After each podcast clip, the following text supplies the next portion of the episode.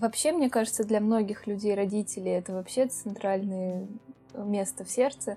Вот, и я здесь э, провела э, несколько лет таких ключевых в своей жизни. И, э, конечно, это место, где мне всегда хорошо, всегда я счастлива. И это такое пещера от мира, где тебя спасут вообще от любой беды. И, конечно, особенно после лета здесь предложи мне билет в любой конец, и я выберу, конечно, квартиру родителей.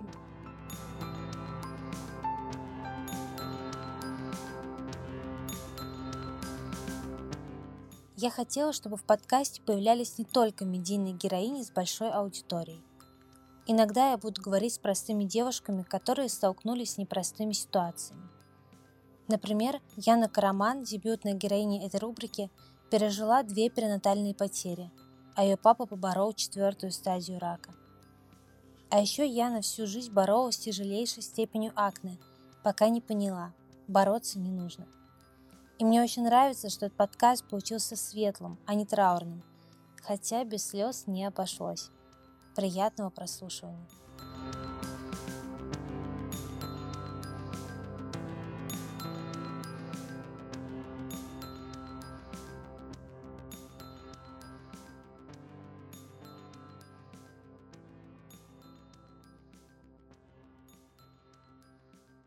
Я хочу начать, знаешь, сразу такой прыжок в глубину. Обычно задаю вопросы какие-то более наводящие, спокойные, но так мы друг друга уже знаем, я знаю, что тебе может сразу давать такие болезненные и не очень. Вот вопрос сразу серьезный. Ты себя любишь? Да, уже да. Раньше нет. В какой момент ты поняла, что ты себя любишь? Банально приведу. Я очень много лет э, пыталась наладить питание. И э, мы знаем, что любовь к себе это вот в зеркале ты себе нравишься, растяжки, лишний вес, условно, прыщи. А я поняла, что когда я иду в магазине и выбираю салат, э, листья салата, а не, не сникерс, и я поняла, что вот оно, когда ты даже свое тело не можешь э, мусор какой-то съесть. Mm-hmm. И вот это я подумала, да. И мне не нужно было какие-то усилия делать, там, диету какую-то просить. И также со сладким. Я теперь смотрю даже на здоровый, в кавычках, шоколад, и я понимаю, что я не могу. Мне просто, я не могу его съесть когда у меня эмоциональные вот такие качели, э, ну, очевидно, мы заедаем и все такое. Я себе разрешаю заедать вафли и там э, внезапную грусть. Я понимаю, что это не потому, что я хочу сладкого, а потому что мне нужно сейчас так. Но это не до крайности доходит, как бывает там 4 плитки в день. Я могла съесть спокойно вот подряд несколько плиток шоколада. Я тоже. Вот, и, и как бы а сейчас нет. Ну, э, просто я думаю, уже многие говорили про любовь к себе со всех сторон. Вот у меня это был такой звонок звоночек с едой. Я вообще считаю, ну, никогда вес не был, не управлял мной. Наверное, поэтому мне было легко. Я э, всегда понимала, что я что-то больше, чем вес, и никто меня никогда не дразнил. Кстати, за воспаление, там, шрамы на лице почти никогда меня не, не дразнили. Я думаю, что мы прикрепим ссылку к твоему инстаграму обязательно в описании подкаста.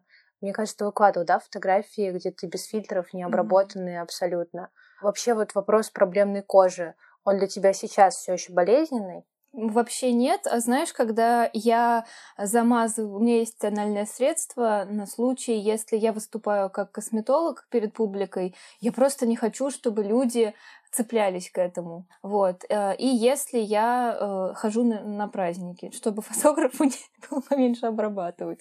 А так вообще, ну, э, я еще заметила такую вещь, приведу на примере. Вот я как-то получила сообщение в директ, Яна, господи, что с тобой, что у тебя такие мешки под глазами, почему ты не пользуешься консилером? Mm. Я такая, о боже, я даже не думала об этом. То есть меня мои мешки под глазами не трогают, но это волнует человека. Ну там вот, а у меня я вот не могу без него жить, без этого консилера, как ты вот так ходишь. И с прыщами также, если у человека они есть, если это ежедневная боль, он заметит во мне эти прыщи. Если у него все хорошо, я думаю, вряд ли ты когда-то думала, блин, как она с ними живет. ну вот. И если человека это самого не терзает, он не видит во мне этого. Мне многие говорят, вообще ты столько пишешь, что ты 10 лет боролась с акне. Я тебя знаю там 15 лет, у тебя что, было акне? А оно было реально, я пересматриваю, как, как с весом. Пересматриваю 18-летние фотографии, а там в гное все, в гное лоб, в гное щеки, у меня кривые зубы, и никто этого не видел. Но ты сама, когда ты поняла, что я хочу работать косметологом, я хочу работать с лицами других людей, у тебя ну, наверняка был уже, да, этот момент. А как же так? Ко мне будут приходить люди, я косметолог, а у меня на лице воспаление. Да, конечно. Это э, много лет я и не шла работать косметологом только из-за этого. Э, я даже мы вели твиттер, э, все, наверное, и у меня там прям был вопрос: вы бы пошли к косметологу с воспалениями? И все, кто ответил нет, мои постоянные клиенты сейчас. Я иногда присылаю, типа, смотри, как раньше ты думал. Ну, э, вообще нет, это ни, никого не смущает, потому что я э, человек с таким подходом, что если у тебя случился гормон гормональный сбой, и ты э, страдаешь сейчас, ну, лицо дает тебе сигналы, оставь себя в покое. Ну, ты это, ну, не ты, ну, ты не специально это сделал, это организм, ну, пожалей его, там, да, милый, скоро все наладится и все пройдет. Не надо себя раздирать, ненавидеть. Это же 95% э, девушек ненавидят себя из-за прыща. И я себя перестала ненавидеть, мол, как я могу не работать, э, ну, по своей профессии мечты, о которой грезила там с 10-го, но, раньше, я в 12 лет первый раз задумалась об этом, просто из-за лица, вот. Э, ну, кто-то спрашивает, на маникюре могут задать вопрос. Ты что, косметолог? Как к тебе приходят клиенты? Прямо так да, вот? Да, да. И э, либо назначают мне 10 таблеток метро... ну, антибиотика какого-нибудь. Ты разобралась в причине своих воспалений? Почему они были? Почему они есть? Я тот человек, который, э, с которым разводили врачи руками. У меня идеальное здоровье в плане воспалений. Я думаю, что это что-то э, психосоматическое, потому что я уже ковырялась везде. Я сдавала все, я лечила всем. Но сейчас я прям четко вижу причину стресса и воспаления. Это даже не еда. Я вспомнила, смотрела интервью с Леной Темниковой, где а... она рассказывала про свою проблемную кожу. Да, я, я хотела тебе, кстати, об этом сказать, что людей, когда гнобят за прыщи, я думаю, о боже, вы явно не испытывали никогда такого. А Потом, я проводила третью встречу, и фотограф э, сказал, можно я не буду тебе ретушировать кожу? Я говорю, о, конечно. Ну, там очень сильно видно, и я хотела выложить сначала э, так, и написать, э, ну, у меня произошли такие события в жизни, у меня выпала половина волос, у меня обсыпало страшно все, до сих пор еще не прошло. А, и я что, ну, я ну, не готова к волне негатива, вот, но они же не знают почему. Все же думают, что это все так, ну, у кого никогда не было воспаления, что я просто не слежу за питанием условно, или пью там молочку, как сейчас вот чаще всего. Я просто была не готова к таким комментариям и заретушировала. Но у нее все выставлено как есть. И я себе, мне нравится, у меня там, я эту фотографию поставила на аватар в соцсетях, а, на Телеграм там, и там можно увидеть, что у меня там воспаление. И мне вот там, мне все равно, что люди посмотрят. Я еще рада, я благодарна, что у меня было так много воспалений. Я понимаю каждую, кто приходит. Потому что это, когда косметолог с идеальным лицом тебе что-то пытается рассказать, нет. Я поэтому еще э, с психологией тоже. Я э, многие говорят, что ну у тебя должна быть идеальная жизнь, Ира, ты же психолог. Да ты думаешь, да слава богу, она не идеальная, я хоть понимаю, о чем девочки говорят. И когда мне девчонки некоторые тоже начинают, ну ты же не понимаешь, как это тяжело, без тонального средства, ох, как я тебя понимаю, наоборот. Я знаю, что это такое, когда первый раз выходишь, и, и ты чувствуешь себя больной, и тебе все говорят, ты что, заболела, а потом никто опять же этого не видит. Вот насколько эта связь восприятия себя сильно на окружающих отражается. Ты помнишь первый раз, когда ты вышла без тонального средства, без макияжа, не просто там на улицу в магазин, а куда-то в публичное место? Да, первый раз как раз был болезненный. Это, это была старшая школа, и мы провожали свою классную руководительницу на свою родину. У нее там по семейным обстоятельствам она должна была вернуться. И как бы очень много людей. Я заболела, я не могла накраситься. Вот это был кошмар.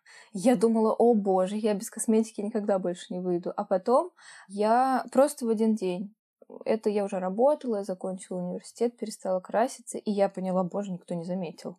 И потом второй день, третий, четвертый, десятый. Я вообще перестала. И вообще... А, мне писали в комментариях, у тебя слишком большая самооценка, высокая самооценка, раз ты не красишься.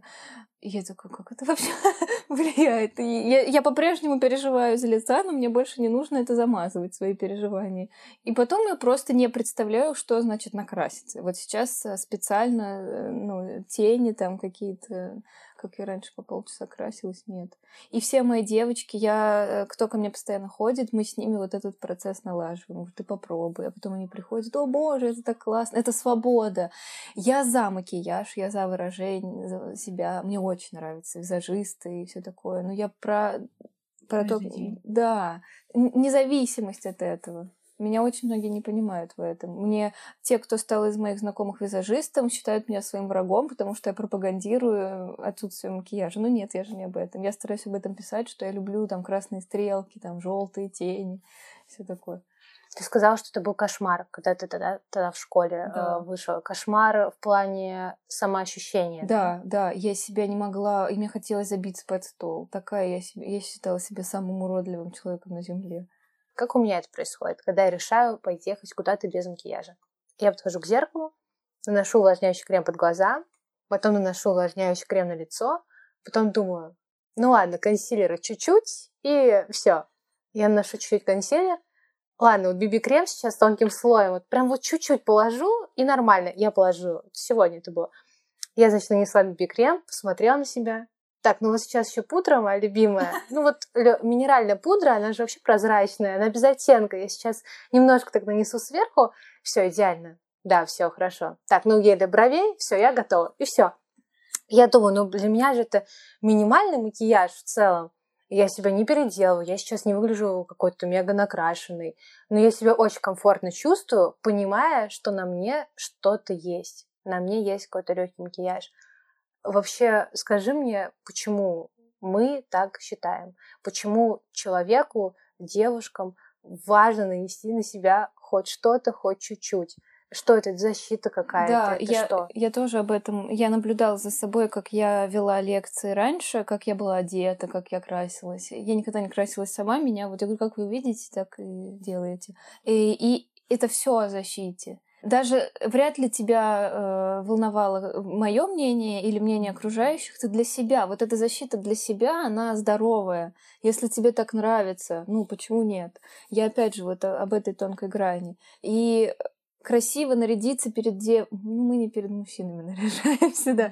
Ну, не, не о свидании говорю. Когда ты выходишь на аудиторию, там, 150 человек, ты красиво наряжаешься, чтобы не для того, чтобы даже нравиться себе, у меня так было, а для того, чтобы меня не цепляли, что меня не сочетаются джинсы с футболкой. А, я никогда не была зависима от одежды. Я вот, э, я как, как я сейчас одеваюсь, у меня есть пять белых футболок одинаковых и трое черных джинс. И я хожу Стив на работу. Джобс. Ну, ну вот никогда я модницей не была. Но для выступлений у меня есть наряды, туфли и все такое. Потому что меня реально...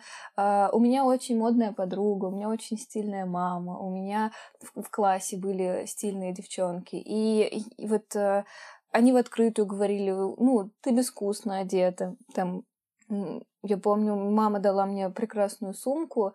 А, я не буду называть бренд, я, я очень стесняюсь. И мне говорили...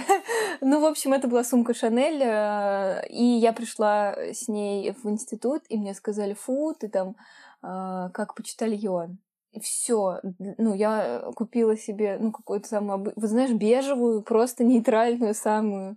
Э, поэтому, кстати, сакна та же история. Мне хотелось сюда скрыться и быть незаметной внешне. Э, характер у меня вызывающий. И пальто у меня было. Сейчас я его обожаю, ношу всегда, никто надо мной не смеется. В пол черное пальто. Сейчас просто это модно, как халат ему уже лет 10. А тогда мне говорили, ты как, э, ну, как эксбиционист, как э, какой-то, ну, короче. Кто это говорил?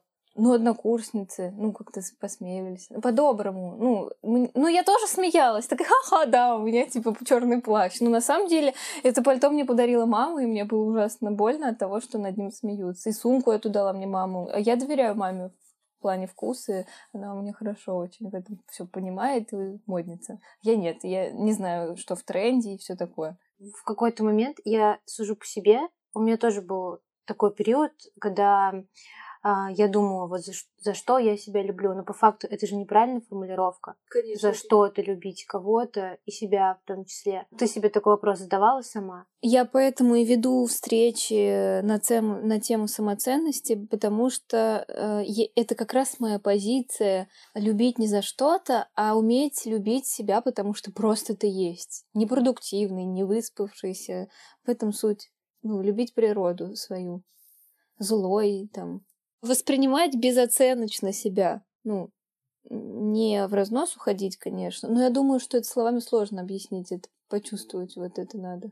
Как ты думаешь, вообще много людей себя по-настоящему любят? Очень мало. Они иногда поднимают руки, там я спрашиваю, вы себя любите, провожу опросы в Инстаграм, а ты видишь, что нет. Они либо не поняли, что это такое, либо мы по-разному, а, ну или поняли, но я смотрю под другим углом, мы по-разному даем оценку этому, но очень мало. Но мне кажется, просто еще публично сказать, что я себя не люблю, это вообще очень сложно. А мне, э, знаешь, наоборот, э, я раньше относилась к тем, кто в открытую говорит, я себя люблю, как королевам высокомерным. И как бы я себя не люблю, ну и ок, ну, я с тобой, типа, вот это, ну, это большая ведь часть, и меня понимают, поэтому мне не страшно признаться. А когда я дошла до вот этого уровня здоровой самооценки, не завышенного эго, там еще то вот я поняла, что люди, которые себя любят, никогда выше себя поставят, не поставят ни над кем. Они понимают людей, они их принимают по-настоящему, они, у них есть ресурс помогать.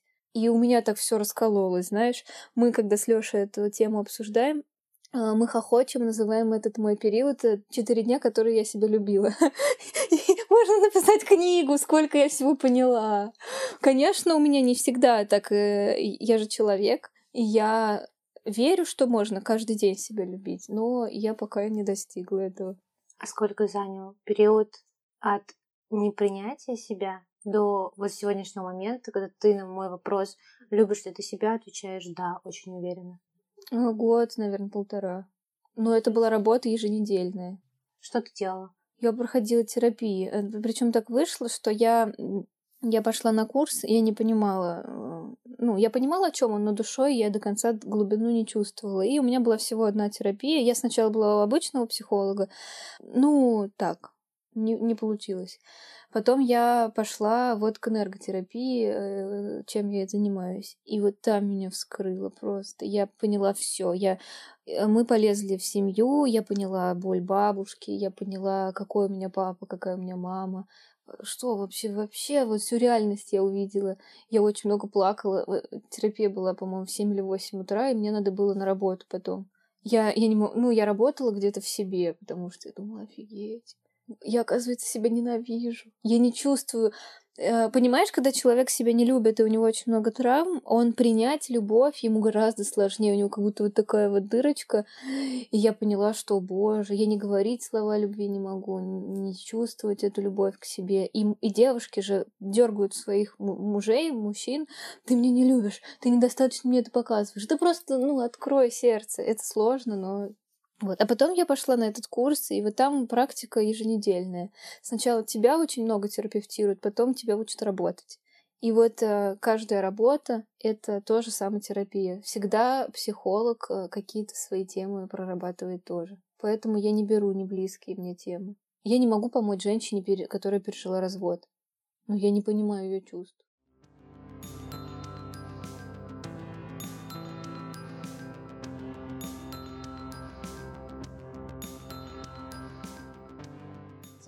Хочу у тебя спросить. Ты в своем у тебя три страницы Инстаграм. Это вот ты в своем Инстаграм, у тебя три страницы Знаешь, почему я так делаю? Потому что я хочу, чтобы человек выбирал, о чем читать. И не э, с психологией не забивал голову, если ему это не интересно. Или если он не красится и не умывается косметологией. Ну, у тебя, наверное, самый откровенный Инстаграм это косметологический, да, и вот э, который психологический. Да, потому что личные там, знаешь, всякие одноклассники, коллеги, да. там я вообще не, не откровенничаю. В общем, ты в своих э, двух таких э, откровенных Инстаграмах очень открыто пишешь про самые э, разные вещи, которые происходят у тебя в жизни. И у меня вопрос, насколько было сложно решиться вдруг начать писать честно о том, что у тебя происходит? Я всегда такой была. Я очень... Э, откровенно. Но я вот когда у меня это все произошло, я поняла, как я в этом одинока. Я не знаю, кому написать. Не знаю, у кого такое было. Ну, короче, я поняла, что ты просто сидишь и, и не знаешь, куда вообще деть себя. И я решила написать, а вдруг у, у кого-то тоже, кто-то себя чувствует так же. Я вообще не прогадала. Мне просто разрывалась страница. И мы знаем вдвоем этого человека, не буду называть имя. Она мне написала, я первый раз за несколько лет, мог... у умерла мама от рака. Она говорит, я первый раз могу эту тему поднять. И спасибо тебе. Она не, не с соседками в общежитии не могла это обсудить ни с кем. Она говорит, боже, я могу об этом заговорить наконец-то. А я не знала, я столько ее знаю и не знала, что у нее нет мамы. И с детьми тоже. Мне столько знакомых написала. О, ну, наконец-то, там, спасибо, спустя год я могу это сказать вслух, это уже очень исцеляюще, вот. И я Конечно, очень много штыков в ответ. Ну, очень ранит, болезненно. И ты выбираешь. Сейчас опять на этот...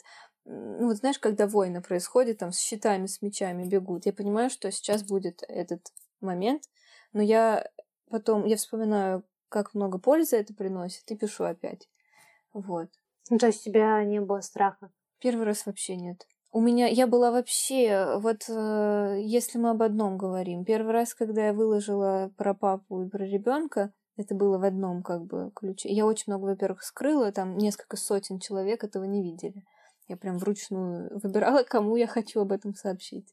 История публиковала, да, я помню, потому что да. пост сложнее скрыть, да.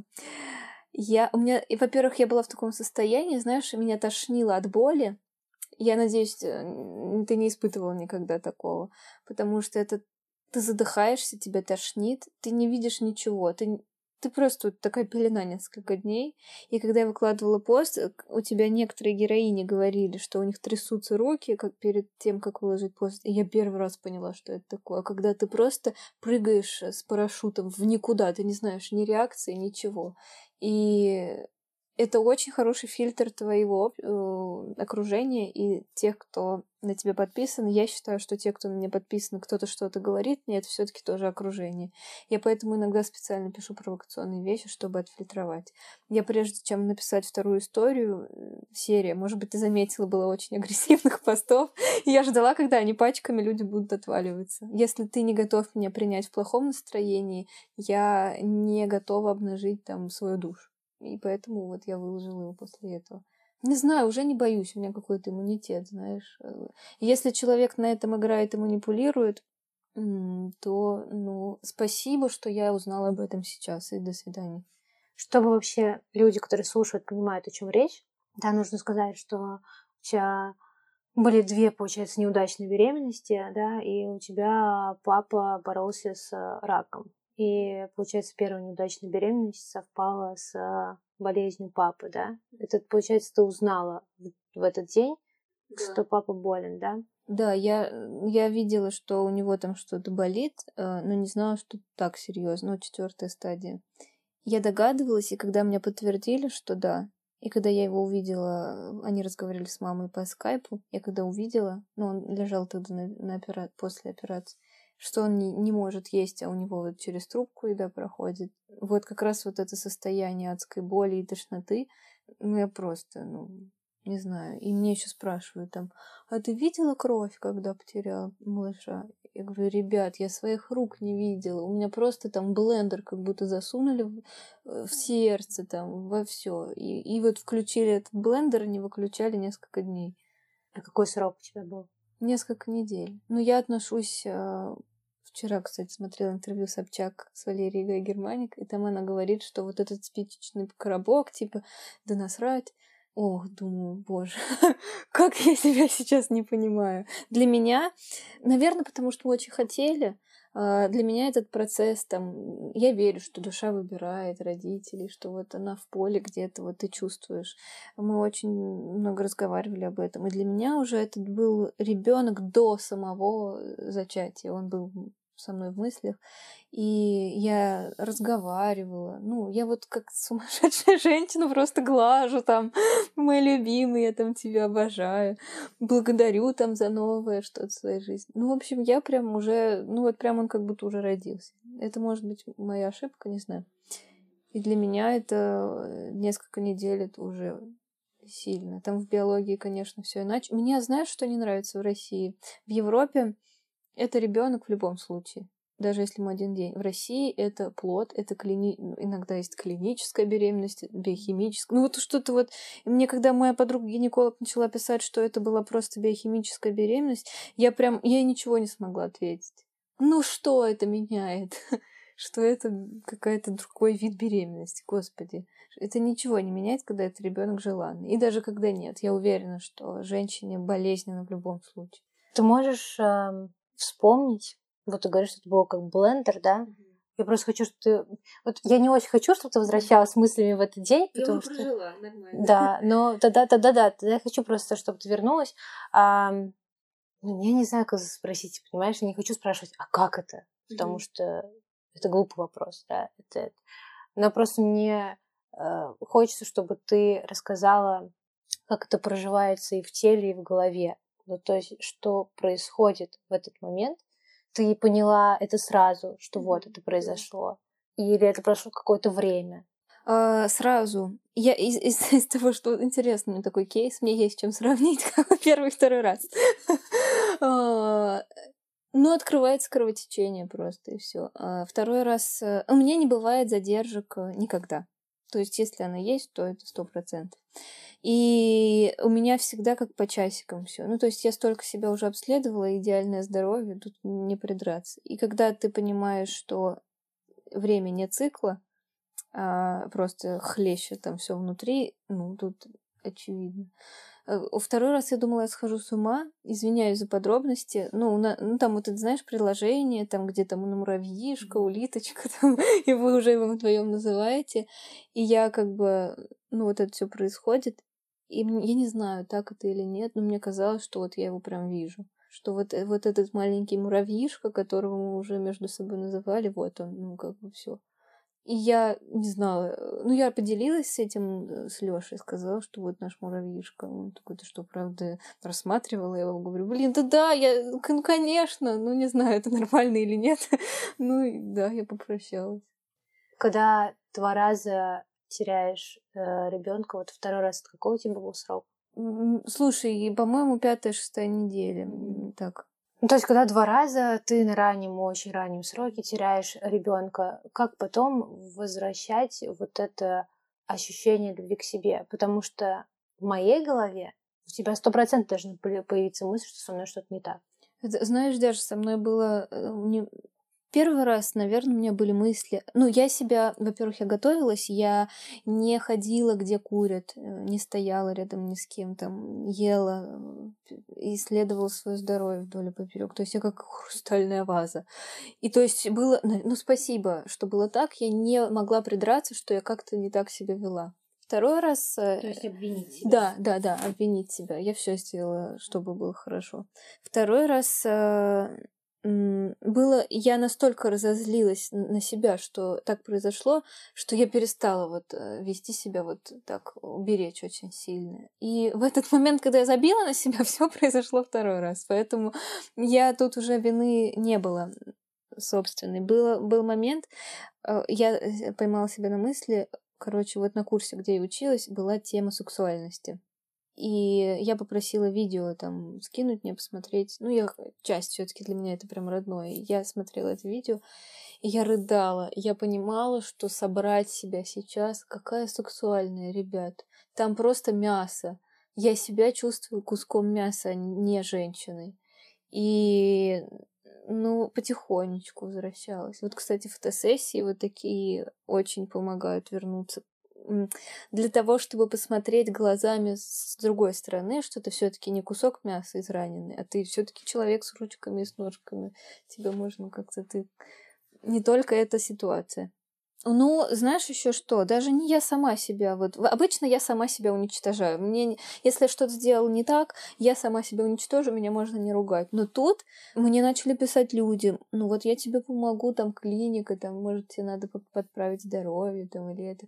Ну, я думаю, неужели вы думали, что я не пошла к врачу после этого? Я понимаю, что они хотят помочь. А, но ну, не знаю, но неужели, правда, женщина не идет к врачу после этого? Вот. Ну, что с прыщами? Вот я намучилась. Все здоровье хорошее. Что здесь? Здоровье хорошее. Ну, что вот не так, я не понимаю. Поэтому я себя не виню. Ну, потому что уже я прошла историю, где уже винить себя бессмысленно. Я э, стараюсь э, взять какой-то урок от этого ребенка, вот эти встречи тоже я все-таки в моей голове это какой-то прям цикл, целая жизнь этого малыша со мной, и он меня всегда чему-то учит. И вот я выбираю думать так, что просто вот его такой срок жизни был нужен нам обоим. Троим, я считаю. Ну, Лёша тоже, конечно. И женщина, конечно, сильнее страдает, но все-таки это его тоже. Я как раз хотела спросить про его реакцию и в первый, и второй раз. Он не показывает свои чувства. Первым я сказала ему в WhatsApp. Ой, в Телеграме. Или вообще как-то я криво сказал, или вообще, ну как-то он, он говорил, он мне написал, что хочется просто кричать, плакать, бить стены, и мы это переживали раздельно. Второй раз он был со мной в квартире. Я думаю, он не осознает, насколько это сильно бьет по психике, потому что когда я расплакалась, он удивился. Ну, я прям вот стекла там. А мы в такие собирались в кино, такие, сейчас пойдем. А, все... Я еще такая, знаешь, когда я вижу тест, я такая уже пингвиненок. Ну, я уже хожу по-другому. Ну, не знаю, я прям, я обожаю это состояние. И мне кажется, он, он я знала, что он много плакал э, потом. Ну, он, он не, при мне не переживает такие эмоции. Но, но я знаю, что он там может в комнате поплакать или отдельно. Ну, в общем, он говорит, что это у него насморк. Вот. Как-то, знаешь, чтобы сесть вдвоем и поговорить. У меня пока э, второе не заросло, вторая беременность. Я еще не могу о ней, о ней с ним говорить. Почему ты не можешь говорить с ней, с собственным мужем? Потому что это прям открыть рану. Ну, то есть то, что я э, пишу в постах и говорю с тобой, это, это часть ну, э, это мой максимум, который я могу в этом ключе рассказать. А вот прям с ним один на один, ну, он там очень, там, я, ну, он образ жизни сменил, там, давай сделаем то. Он, он на все готов был пойти, чтобы вот, может быть, тебя куда-то отвезти, там, ну, не знаю. Он, он просто не умеет, он же не знает, это даже мужчина. Ну, он все пытался сделать, чтобы было легче. Но пока вот прям вдвоем обсудить это нет сил сейчас. Ты думаешь, что это плохо, что вы не обсуждали второй раз вот так вот вдвоем глубоко? Ну, мы обсудим, конечно. Я просто, я совершенно ну, точно, ну, что... что вы до сих пор, да, да, это не сделали. Да, мы обязательно обсудим, поэтому я не могу пока оценить плохо, хорошо, но мы это сделаем. Но ты не винишь себя за то, что этого не происходит, что это нужно, но ты еще не готова. Слушай, конечно, нет. Есть разве регламент обсуждения там, когда обсудить с мужем выкидыш? Хм, ужасное слово. Я люблю говорить перинатальная потеря.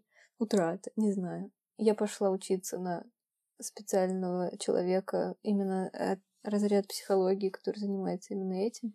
Вот, обязательно соберу какое-то мероприятие именно тем, кому нужна помощь, потому что даже с психологом это очень тяжело обсудить. И почему меня такая обратная связь была сильная? Потому что я не специалист э, в данный момент, а женщина, у которой было то же самое. И они со мной гораздо легче это обсуждают. Просто, знаешь, без терапии или еще что-то. Просто вот так. Второй раз когда есть опыт первый, когда тебя обесценили, все отвернулись и не понимают тебя, второй раз мне некому было сказать. Я сидела и знала только вот одна девочка, потому что ей сразу... У нас с ней такая связь. Я ей ничего не говорила, когда узнала, что будет малыш. Она мне уже написала «Ура, поздравляю». Вот, это Настя, девочка, которая меня учила. И я смотрела в Инстаграме, у нее там что-то дела, ну, что-то думаю, не буду ее трогать. Лучшая подруга к первому разу отнеслась, типа, ты что-то вообще расстроилась? Ну, как бы вот так. Обесценивание. Ну да, я сидела и понимала, что мне не с кем это обсудить. И я бы обсуд... хотела бы обсудить только с тем, у кого было так же, не к психологу пойти. Вот. И я хочу собрать что-то такое, чтобы женщины, те, кто пережил, те, кто еще не пережил, это обсуждали. Как отреагировали родители? Они не знали вообще ни что есть ребенок, ни что он пропал. Мам, конечно, когда я уже написала в Инстаграм, мне мама написала. То есть ты тебе было проще сказать об этом публично, да, ну то чем есть, сказать родителям? да, ну мне мама сказала, что если бы, а, ну у них я была сразу получилось первый раз, она говорит, если бы ты ушла на любом сроке, я не знала бы, как жить дальше. Вот на, всерьез, говорит, я бы не пережила этого. Ну, мне кажется, еще потому, что она тебя знает Уже сейчас. да. Но она Сейчас эта мысль о том, что потеряет тебя на том сроке, это равнозначно тому, что потеряет тебя сейчас. Но она говорит даже, мы э, этот вопрос с такой стороны тоже обсуждали, она говорит, что я так тебя ждала, она меня ждала с детства, она знала, что у нее будет дочь Яна, и как только они узнали, что мама беременна, они купили красную колясочку. Ну, то есть она меня ждала, ну, вот я про душу ты как раз об этом и говорю, что ты своего ребенка очень долго с ним на связи. Вот, говорила вообще. И, мне хватило. Вот знаешь, мне не нужна была ее поддержка, мне просто хватило понимания того, что она чувствует, что я, что я пережила. Ну, а потом просто мы, она мне писала, конечно, что она меня очень любит, что она рядом, ну, все. Конечно, с родителями это обсуждала. Сейчас эта тема перестала быть прямо табуированной, но все равно не все готовы про это публично рассказать, э, да, что они пережили такой опыт. Потому что я не знаю, может быть, кто-то из моих знакомых еще, да, это переживали. А я просто об этом не знаю, потому что они не говорят.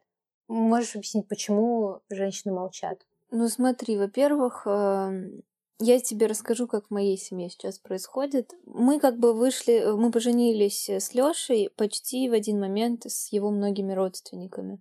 И я очень много вижу, а вот она беременна, а вот и она беременна, и вот эти вот снимки УЗИ. И, наверное, я бы... Ну, мне не страшно, мне как бы это не задевает, но типа, а вот твоя жена никак не родит. Ну, это больно.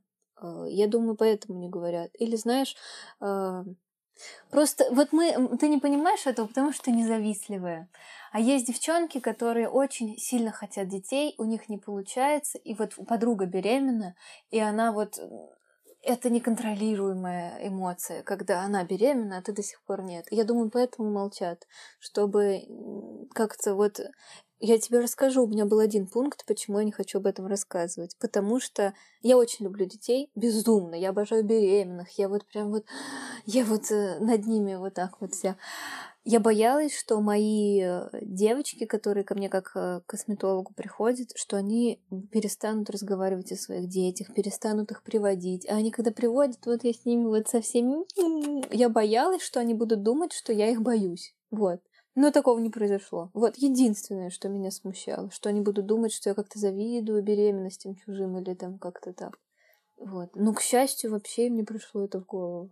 Ну, что будет какое-то чувство жалости. Да. Да, да, чувство жалости — это кошмар. Чувство понимания твоей проблемы и чувство жалости — это очень разные вещи. Но почему-то, ну, это такая грань тоже. А что для тебя идеальная реакция? Вот ты рассказываешь человеку, что у тебя это произошло. Как для тебя человек должен по-хорошему отреагировать? Ну, сказать просто там «я с тобой». Ну, я, я тебе помогу, если захочешь. Нет вот этой вот, знаешь, для каждого же она разная. Мне очень много писали девчонок. Я, ну, моей подруги сегодня там или вчера произошло, вот как у тебя. Что мне сказать подруге? И я им вот говорю, пожалуйста, там, только не говорите, не переживай, не вешай нос, еще родишь. Скажи им, я тебя люблю, я, мне очень больно вместе с тобой. Я никогда, ну, надеюсь, что никак, ну, конечно, это не произойдет, но никогда не хочу, чтобы кто-то из моих знакомых это ощутил. Но я с тобой, я люблю тебя, пожалуйста, ну, будь на связи там. И мне они всегда говорили, блин, класс, это сработало. Супер, спасибо. А Что тебе помогло пережить в итоге? Ну, вторую, я так понимаю, ты еще Да, переживаешь. втору- всё равно. вторую еще я с ней не разобралась. Слушай, я... Длинная история будет. Вот эта Настя, которая меня учила, я приехала к ней в гости в Сочи. А, чтоб ты понимал, что такое энерготерапия, это когда ты чувствуешь человека, как будто ты — это он. Я приезжаю к Насте, и она давно не, не работала, и она ушла в материнство сейчас. И она, видимо, не поставила какие-то там рамки. Я захожу, и она просто скрючивается от боли на полу, и, и ей очень плохо. И я понимаю, что все, пошла терапия. что это я, и я, у меня все вот болит, как, как она вот лежит. Я ходить очень сложно. Но из-за того, что это каждый день, ты куча забот, ты живешь обычную жизнь. И она просто протерапевтировала меня. Мы с ней прожили этот момент. Страшно было ее мужу, он понимал, что она, видимо, меня зеркалит. Лёша ничего не понимал, он просто, ну, как бы, девчонка валяется, живот заболел. Ну вот, мы с ним много говорили в тот день, и потом мы от них переехали в отель, и я пошла на флотинг. Это когда ты там невесомости. Да, я люблю, кстати, флотинг очень. очень. Да, вещь. А еще, когда ты уезжаешь в отпуск или вот на массаже или на вот таких вещах, тебя эмоции догоняют. И вот я пришла к самой себе. Я рыдала на этом флотинге так, Боже. В этой соли.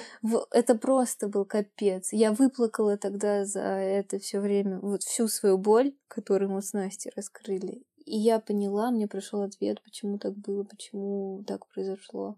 И меня отпустило. Я вышла другим человеком к Лёше на этот лежак. Он там пока загорал. Вот. Там, неважно, где он был. Вот. И, а, а до этого я ездила в Питер на женский круг первый раз в своей жизни. И я выступила как раз с этой темой. Почему обесценивают тех, у кого дети уходят на раннем сроке? И у автора этого круга было то же самое. И я, и я такая, ого, ну, прикольно. Как бы мы с ней вот это все проговорили и подняли руки почти все. И ты сидишь такой в слезах, у тебя мурашки, и у всех было то же самое. Конечно, ну, это помогает. Ну, диалог. Все, вот с этим. И потом, когда... Вот знаешь, когда я пишу пост, это значит, это точка. Вот я прожила. И мне многие... Настя говорит, там некоторые называют меня мама Леона. Там я дала имя ребенку. Ну, в западной э, психологии считается, что надо видеть, прям надо дать в своем генеалогическом дереве малышу имя и он с тобой, надо его вспоминать. Вот. И я вот мама Леона в этих кругах. Теперь я еще чья-то. Ой, знаешь, это в России, мне кажется, кому-то кажется безумием. Мне прям писали комментарии. Знаешь, только я пишу пост про то, что не надо комментировать женскую... Вот пока вот это вот живое, не надо учить, как жить. И вот мне прям под этим постом. Я считаю, не надо это, типа, сдавать имя, в этом копаться, надо заб- идти дальше и забыть. Я думаю, так может человек сказать, у которого вообще такого никогда не было. Это невозможно забыть. Это как можно забыть, боже мой, когда у тебя ребенок уходит. И вот я решила его назвать. И он, и я прям их двоих, знаешь, вижу, они там вдвоем такие. Ты сейчас вообще думаешь о третьем ребенке? Э, сейчас для меня это тяжело. Я не представляю, как обрадоваться опять. Потому что я второй раз очень радовалась, и очень... Я была уверена, что все будет хорошо. И мы оба были уверены, и вот все, вот мы там просчитали. Я, я врачу даже написала, что вот с вами рожаю. И сейчас, наверное, очень страшно. Потому что я понимаю, что если это произойдет третий раз, я не вывезу. Это очень тяжело. Я читала блог девушки, у нее на четвертый раз родился ребенок, но у нее уходили дети на сроки 8-9 месяцев. Это просто капец. Решиться четвертый раз после тро... Тро... ну, она героиня. Я не понимаю, за что это такое. Ну. С ума сойти. Угу. Такие поздние сроки. Угу. Для меня это просто я. Я слушала как раз э, в подкасте вслух э, историю первой девушки я поняла, вот эта теория про души, про опыт, это единственное, что помогает женщине не уйти на дно. Когда ты ищешь в этом какой-то высший смысл, даже если над тобой все смеются, что ты разговариваешь с своими детьми, ты могла спиться, с наркоманиться или ну что, ну вот, вот прям на дно уйти, ну потому что это очень тяжело вынести. И мне очень понравилось, что этой девушке было понимание того, какой смысл эта история несет. Я помню, вот как раз э, мы, вот этот флотинг был, Настя была, это был как раз в самолете из Сочи, я слушала этот подкаст, нас рассадили с Лешей, потому, ну, там, помочь надо было. И я прям рада была, что я летела одна и рыдала, и слушала, и просто прям это была такая точка. Вот это супер умение видеть свет, выбирать свет. Э, я могу очень долго на эту тему говорить, но ведь биологически, естественно, родить здорового малыша. И почему это не может произойти с вами? Конечно, настроить себя, ну, Ну вот я, я знаю, ну вот прям вот сейчас мне кажется, что третий это будет уже вот все. Но чтобы этого третьего родить, мне нужно было трансформироваться под это, ну вот опять, вот я хотела с тобой поговорить на тему, как подготовиться к беременности головой. И вот это вот спокойствие, это вот, знаешь, женское спокойствие, вот э, твоя внутренняя гармония. Когда ребенок рождается, мама часто свои страхи какие-то на ребенка сканирует, свою там ту же нелюбовь, недолюбовь от родителей. То же самое с беременностью. Вот ну, научиться вот это вот доверию. Я очень сильно доверяю тому, кто сверху. А, и если так произошло, ну вот, не знаю, мне прям очень безопасно во Вселенной себя чувствовать. И также с беременностью, как бы, ну попроси, ну, пожалуйста, можно, вот, у меня будет все хорошо. Главное доверять, потому что бывает нам все дают жизни. Вот тебе квартира, машина, а нам все мало. Нам мало доказательств любви там его. А ты просто, когда ты ее ловишь, он, ну, знаешь, что он тебе не оставит, мне кажется, паранойя отпускает. Да, ну просто выбирать свет, выбирать свою идеальную историю. Вот тут я за мыслить позитивно, я не всегда за этот настрой, но, пожалуйста, вот прям у вас все будет хорошо. Я хочу тебя еще спросить про, про Лешу, mm-hmm. вернуться вот к этому моменту. Он меня прям не отпускает, потому что вот и ты говоришь, да, понятно, что женщине тяжело. И как-то сейчас все вокруг женщин, так как-то крутится у нас. Все говорят про женщин, женщины знают женщин. Ну, потому что нам легче, наверное, делиться, открываться, говорить а мужчинам нет. И я, кстати, вот в этот э, век, когда а, мужчин любят обвинять, я все-таки иногда хочу встать на их сторону, потому что понимаю, что на них груз не меньше Конечно. вообще в любых случаях. Я не говорю именно про эту ситуацию, да. Тоже ожидания от них не меньше, что они там не должны плакать, должны много зарабатывать, должны быть суперсильными и так далее. Ты знаешь, вот прожив эти ситуации, ты можешь сказать, женщинам, которые тоже это переживают или пережили, как себя вести именно в отношениях с мужем. Я, знаешь, э, я не хочу давать совет, потому что у меня не идеально это было. Ну, я думаю, не, не бывает идеально. Принять его помощь. Вот он, его, я думаю, что очень сильно, он не, не понимал, что мне можно предложить. Он мне все время говорил, давай, ну, ты хочешь об этом поговорить?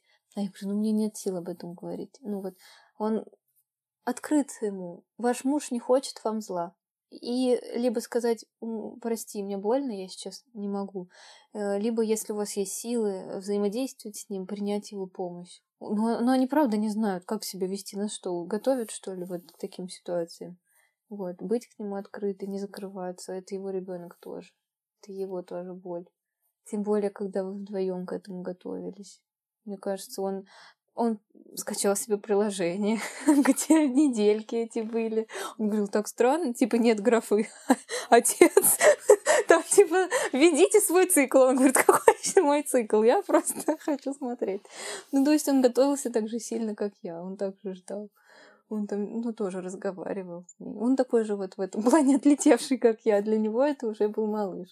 Вот, он со мной ездил к врачу, он меня ждал, ну, там было тепло на улице.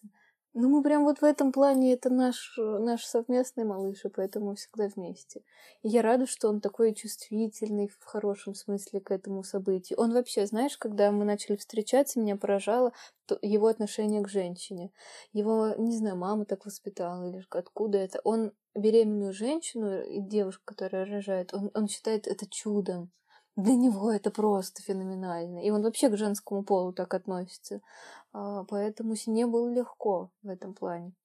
Он на сто процентов понимает, что такое родить, выносить. У него там он третий, ну, их трое в семье. Он знал, как мама себя ведет. Поэтому я даже не знаю, что сказать в том плане, что я не знаю, как их мужья реагируют на это. Потому что некоторые, ну, я иногда даже не иногда, наверное, 70% случаев я веду себя так, что я просто вот так броню возвожу, я ни с кем не общаюсь. Все. Вот я, кстати, второй раз так и переживала. Просто ни с кем не разговаривала, ни с ним, не отвечала на телефон. Я просто три дня сидела и плакала. Я не знала, к кому пойти. Я вывалила это на человеку, который случайно мне написал с кем я в терапии. То есть я этого человека терапевтирую, но... и она меня так хорошо поддержала. Я так рада, что я рассказала. Ну вот, не возводить бронь вот эту вот. Но в то же время, если нужна, наверное. Да, да, какой-то. Как вот. иначе. Мгм. Вопрос про папу. У меня, на самом деле, получается, у меня бабушка, у меня у бабушки была опухоль а, головного мозга, а у дедушки был рак, у прабабушки, у другой прабабушки. Ну, то есть для меня тема рака это вообще... Вообще в современном мире, когда я вижу, сколько людей умирают от рака, для меня это какая-то ужасная статистика. То есть я понимаю, что мы занимаемся какой-то фигней, если мы до сих пор не можем найти лекарство от этой болезни. И вот как... Опять же, вот, блин, такая сложная тема из-за того, что я в ней эмоциональна. Я не могу, потому что я-то, я-то знаю, что это такое, да, там, узнать, что того близкого человека рак, но я не знаю, что это такое, узнать, что у твоего папы, да, то есть это, блин, это по-другому воспринимается. Можешь сказать, вот описать свою, свои эмоции с момента, когда ты узнала, вот этот вот день произошел, и до момента, когда ты эту ситуацию приняла и поняла, что окей, это нужно принять, с этим нужно дальше идти. Такой момент еще. Я знала, что это рак до того, как я узнала, ну, словами. Ну, вот я прям чувствовала. Ну, когда я это подтвердилось, ну, это да, это вот опять м, где не ешь, не спишь, ничего. А я еще была не, не в России, там море, еда, а я просто не зашла в это море. Я, у меня в глазах была пелена, и, слава богу, я не работала. Я просто вот это вот все выкричала. Я, я как больная просто ходила, орала. Мне было все равно. Я орала прям в отеле, легла на дороге и орала. И как раз в этот момент вот эта кровь. Вот. И я думала, да что, уже хуже вообще в жизни ничего. Не пусть я вот с этой, в этой крови, в этих слезах буду тут валяться, пусть мне что-нибудь переедет уже. Я, я верила до конца, что он с ним справится. Меня еще, знаешь, э, я когда выложила это все, мне девчонки писали, ой, наверное, это первая стадия, раз он там выздоровел. Я говорю, ребят, это была четвертая с метастазами в в лимфоузлы. Это самая неконтролируемая стадия. Я, знаешь, он так любит жить, он такой борец, и я был, ну как ты знаешь, я, я знала, что он справится. Наверное, вот момент, когда ты веришь, что он справится, э, меня отрезвил. А еще была, знаешь, какая стадия у меня? Когда мне нужно с ним раз- разговаривать, как ни в чем не бывало, потому что это, наверное, очень много, ну, это прям помогает человеку. А мне так больно. Я, у меня такая связь с ним. Он прям вот, я не знаю, мой папа это для меня... Ну вот, он, он, он любит обниматься, он все время мне пишет. Ну вот у нас прям вот какое-то, как будто мне снова восемь всегда. И вот мне надо опять вот с ним вот это обниматься, и вот это вот, знаешь, э, этот контакт э, не потому, что это как всегда, а потому что, о боже, не уходи. Вот, вот я не понимала в своей голове, как это трансформировать. Не знаю, я поэтому читала книги, как вести себя с такими людьми. И там, вот знаешь, меня отпустило, когда в книге было написано, это нормально, что вам может быть хуже, чем человеку, который болеет. Потому что я просто... Это больнее близкому все-таки иногда больнее. И я не знала, что ему сказать. И как вообще быть? Вот это вот незнание меня больше терзало. И когда вот все-таки со здравоохранением в нашей стране это капец, когда ему дали определенный срок начать лечение, а его не берут, осталось три дня, потому что свет забрали в онкоцентре. И я просто вот тогда у меня опускались руки вообще.